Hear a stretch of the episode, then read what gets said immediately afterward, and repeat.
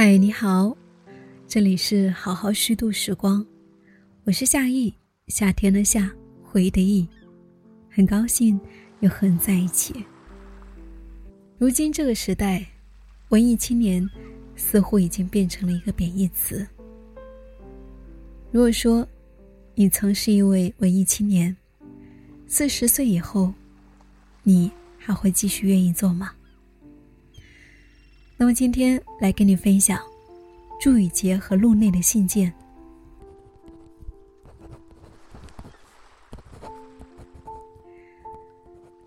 陆内老师，展信佳，跟你通信，我心里一早就预料到了后果。以我对你的了解，你一定会借机展现你过人的机警，所以无论你的回信多么狡黠，我一点也不意外。我先把聪明人的高地站上，别想吓我一跳。今天晚上回家的路上，上海断断续续的下雨，大概是因为我家太远了，行驶过好几个不同的云层。雨势微时，我摇下窗户，梅雨季节特有的闷热袭来，冲散了原本车内封闭的冷气。尽管外面像一个不怎么干脆的闷葫芦，但我深吸一口气，发觉空气还挺甜，像吃了一口苏州的片云糕。有些记忆跟随气味朝着大脑涌来，比如说，骑着自行车独自赴约的夜晚，碾过一个个剩下肥皂水的洼地，比如。从酒馆出来，站在街边，打不到车回家的惨淡。比如说，牵着男孩的手散步，从外滩走到复兴中路，手和头发都汗津津的。画面倾巢出动，这叫什么呢？普通青年管这个叫做嗅觉记忆，文艺青年管这个叫做普鲁斯特效应。十年前，我跟你误打误撞成了邻居，你已经是个小说家了，生活精致而富有规律。我们居住的周围不像现在，连个像样的咖啡馆都没有，更不用提书店了。为了证明我们所住之地并非文化贫瘠，甚至还可以成为我们的灵感宝地，你告诉我，住在咱们这一片的作家特别多。方圆二十里有王安忆老师，方圆三十里有孙甘露老师，使我稚嫩的心灵很受冲击。原来小说家的地理概念是如此的博大。再被你数下去，住在南京的毕飞宇也可以算成是我们的邻居了。不得不说，我被你绘声绘色的描述所激动到了。当晚回家，灵感迸发。下笔如有神，诗作迭出。我读书的时候只见过两种人：心情好的和心情不大好的年轻人。我就是那种心情不怎么好的年轻人，常常纳闷，为什么别人能够过得如此赏心悦目，而我吃个清汤寡水的食堂，身材都会浮肿。全神贯注听讲。却还是搞不清楚高等数学的三重积分。总觉得零花钱不够用，男朋友不够爱我，一天要做上二百个回合，还觉得生活不够有趣，做什么都不够有意义，什么玩笑也都开不起。大概不满意的地方有一千八百五十三个吧。通过细心观察，我发现。有些心情好的人，只用干一件事，比如说打打游戏，就可以忘记掉现实是多么鸡零狗碎了。可惜他们面黄肌瘦，眼窝深陷。还有人一跑步就倒在了塑胶跑道上，数学系的同学见义勇为为他做了人工呼吸。不少一脸倒霉样子的年轻人症状和我差不多，两眼呆滞，呆若木鸡。思考尼采和宇宙的尺寸大小，智力青黄不接，青春漏风落雨，孑然一身，却忍不住愤世嫉俗，生命却在启示，笨拙的自己却总是不争气的卡壳，就像是用一台三百八十六台试机打魔兽世界，像用三 G 的手机看脱口秀，容易重复一个动作或者一句台词，满屏叠影。那时候我们就是一副像素很低、容量不够的状态，不动脑子的抄书和死记硬背的公式通通吃零。过剩的荷尔蒙和持续发育的身体需要挥洒激情。成长向来牵连着特有的不安，每个人都必须找到解决满脑子的混沌念头的方法，才能够轻盈的过完此生。毕业以后，我身边的文艺青年特别多，一票做杂志的朋友，月刊、画报，多到让人记不住名字。大家常常在书店聚会，每个人带一本书，表情凝重地读上一段，煞有介事，仿佛在延续着文学的香火。见到你，也会在谈完文艺圈八卦之余，聊聊喜欢的作家，说说福克纳、卡佛啥的。你送我小说，我送你杂志，讨论文艺好像没有那么丢脸，也不会被人嘲笑。回家之后还要反刍。写在博客上，照片必须是用单反相机拍的，色彩简单处理过。博客时代很安静，你在博客上会收获文字上的邻居，把他们的链接放在列表里。我们这一代人不但对老一辈文青很谦恭，还有自己的意见领袖。我说的文青们的意见领袖，绝非是今日的流量明星。而是要追随内心的热情，反叛，打破常规。比如说韩寒，虽然现在搁笔了，也不尖锐了，但是当年也是写过态度鲜明的韩三篇的。前两天我等人，就近去了一家书店喝咖啡，坐在里面，总觉得哪里不对，这也算是一种特异功能吧。像我们这种矫情的人，总在蛛丝马迹里发现异样。书店换老板了，我去问店员：“老板在吗？”店员还没有说话。斜对角有一个挂着链条、穿着牛仔裤的年轻男人对我说：“找我什么事儿？”我吓坏了，连忙说：“没事没事儿。”以前的老板是一个精神萎靡的文艺青年。总是一副睡眼惺忪的样子，总把摇摇晃晃的桌子用书垫起来。楼上邻居讨厌书店有人唱民谣，常常拉开窗户对着下面咒骂，恨不得举着菜刀冲下来砍人。他把书店开得小心翼翼，常常就被某个有关部门来训话。书店转给商人，这些问题全部摆平，终于可以坐在院子里面畅所欲言。我不用担心被脸盆泼水，点了咖啡也不用等半个钟头。可是有种亲切的东西消失了。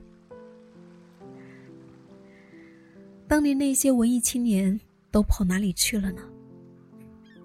去年在北京见了一个常年说要找我撸串的编剧，他以前是一个文艺青年。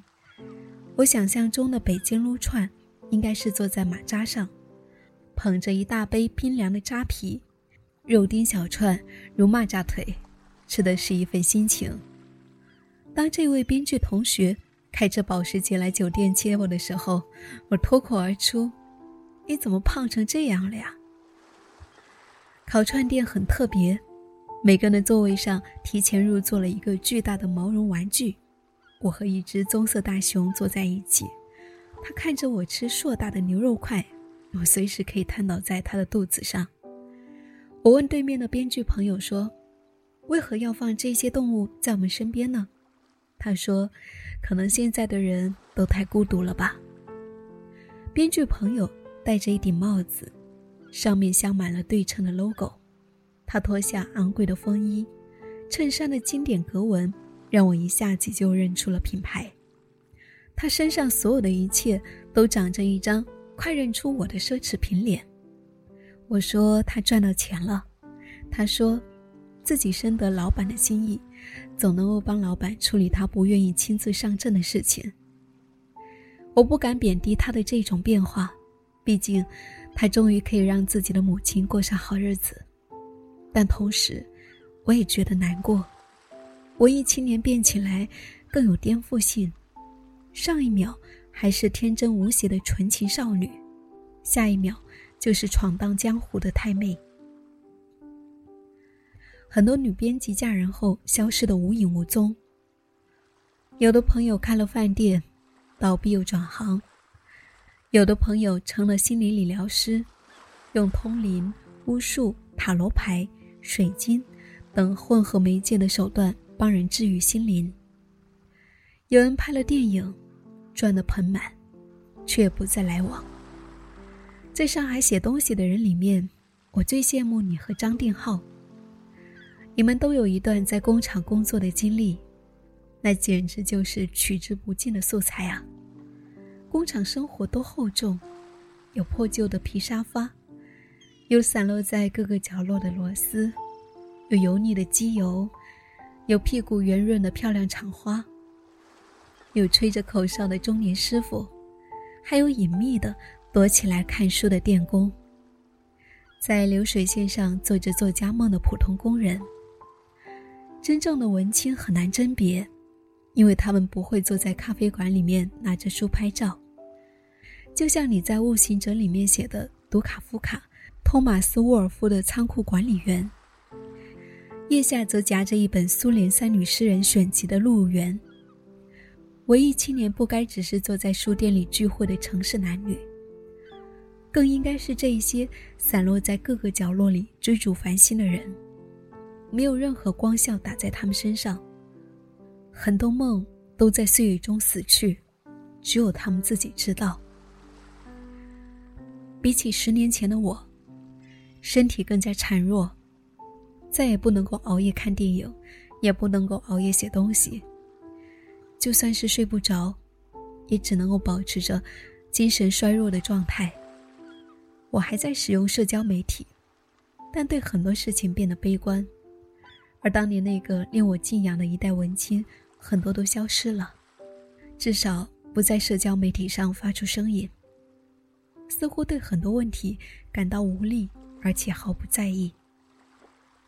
十年后的你还在写小说，你说，有些时代你用尽一生看不到它的涨落，有些时代只需要十年，可能就过去了。十年后。文艺青年变成了文艺中年。我不觉得文青的人生比普通青年过得更好。他们往往因为自己的随心所欲，丧失掉赢得成人游戏的机会。但在生活找不到出口的时候，他们至少还能够在某个作品中得到答案。命运无常，生活干燥。还是要感谢文学和艺术给我们的寄托，仿佛沉闷的沙漠里筑起了主题公园。祝雨杰，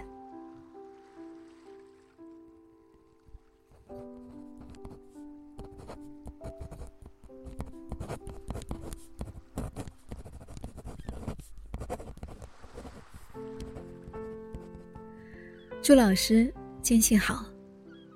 我这一年过得十分简单，一点也不聪明，读书不多，有时候出版社会给我寄一些，拿到手里随便翻翻，也无意判断其好坏，看不下去的就搁在一边，如此而已。有一本书我已经读了两年，是撒马尔罕的《金桃》，里面的素材很好，但基本上前读后忘记。这也是一种很好的阅读。我上一次试图能够复述的书是吴清源的《黑布局》，那是二三十年前了。如今，AI 可能已经从根本上否定了吴清源。我想起以前师傅跟我说，黑布局比白布局重要，因为好人本质上是直黑先行，坏人是直白的，有攻击性的。我这师傅讲话蛮有道理，朴素有效的世界观。尽管他只是一个工厂里的会下围棋的电工，不过也未必。他要是看见 AI 执黑第一手下在天元还能够玩虐人类，他可能就不觉得执黑是好人了，估计会反思一下。年初出版的小说《悟行者》，承蒙你推荐，感激不尽。这本书比较长，其中有一半篇幅写二十年前的文艺青年。这个事情说起来也是麻烦，有三四年的时间，我基本上都在写小说，不大关心外面的变化。等到书出版以后，我被人告知，文艺青年已经是一个贬义词。过去我们得加一个“伪”字才算是嘲讽，现在不一样。据说，真文艺青年在人格上是低人一等的。这是一个很有意思的变化。写这本书的时候，我的想法：每一代青年尽可能在寻找自己的定义，好比五四、知青、二十世纪八十年代、摇滚、网络青年等等。等到我们这一代人中年后反诉，文学或文艺青年可能是唯一能够找到的现成的词。这种定义，我自己瞎编一个也没啥意思，就取来用了。我的想法，是不是可以站在相对折出的历史角度来看待文艺青年？因为他看起来就要过时了。等我写完这本书，很不错，他确实过时了。这本书出版以后，第一个开骂的是何菜头。我与这位专栏作家素无交往，他好像觉得写文艺青年的小说太庸俗了。这份自信我很欣赏，顺着一种话语思路往下骂的境界，则不太入流。他倒没有说嫌疑小说是在教唆犯罪。这个问题被不断的纠缠讨论，其实我已经不太想重复回答了。咱们可以讲的再透彻一些。既然文艺青年已经过去了，而这帮人还活着，没有死光，那么问题可能会变成双重的，既有着历史的命运，也夹杂着个人的恩怨。这个说法当然有加棒的嫌疑，但是它也远不是喝咖啡听音乐那么简单。就像这一代年轻人将来反诉自我。不可能解释一代人就是个社畜的命运，尽管目前他们是这么调侃自己的。这并非无稽之谈，不管是咖啡还是奶茶，皆为真实存在过的东西。如果某个人天天狂饮茅台，将咖啡和奶茶视为虚妄，则无数人的过往皆是虚妄。只有狂饮茅台的那位享有了万王之王的尊严，这是扯淡。在写小说的人看来，没有低于生活的生活，没有不可描述的题材，只有庸俗的句法而已。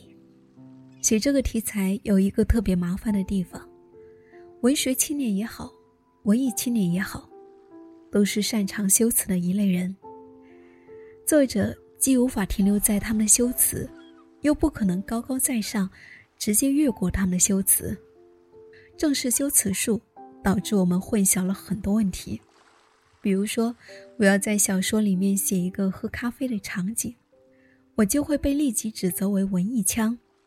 这时候我不知道是我脑子糊了，还是读者的脑子糊了。我要写一个人蹲在路边啃方便面，不管句法多么糟糕。我就是一个有情怀的作家，这种判断法非常不幸，它就是当下的话语术之一，不仅用于评判小说，也用于评判生活。它唯一的教义是：某一代人青年时期向上凝视权力，到中年以后，终于学会在同一水平线上看着大众。过去所谓向上的精英时代。大众从来没有出现过，现在他们就在那里。这会成为当下年轻人的主题，或者加入，或者反思。总之，那个文艺青年的过往，目前已经被当成是泡沫。这种泡沫不是文艺青年的报应，似乎是每一代人必然的结果。讲夸张点是，人类的本性。美国嬉皮士一代的儿女们都老老实实去上班了，算是一个旁证。我们年轻的时候，当然也觉得老的一代过时了，而老一代在年轻的时候也是这么想。如果让时间来作证，说实话，时间也证明不了什么。时间只会把问题稀释，把经验浓缩为概念。时间的好处是，它会遗忘你，但不会羞辱你。二零一七年以后，我与朋友见面，常常有一种要散场的感觉。然而，言犹未尽。然而也不用再说什么。到了二零二零年，我又觉得，趁着还有时间，要将情谊表达的妥帖可靠，要支持那些信得过的人。以后再怎么样，就不必再多想了。祝安好，路内。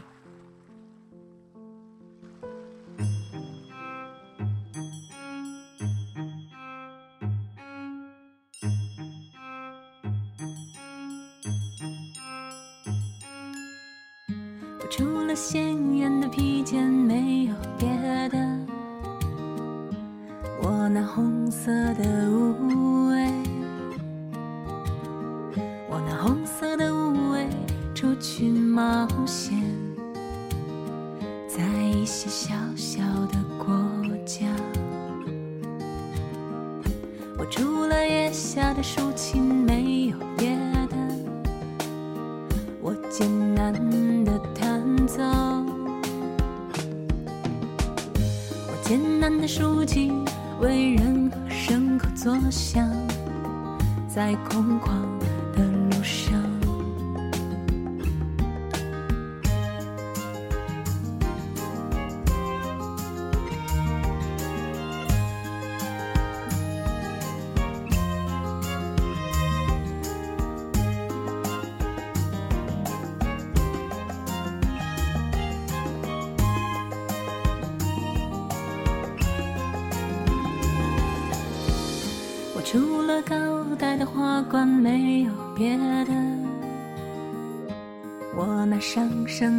骄傲，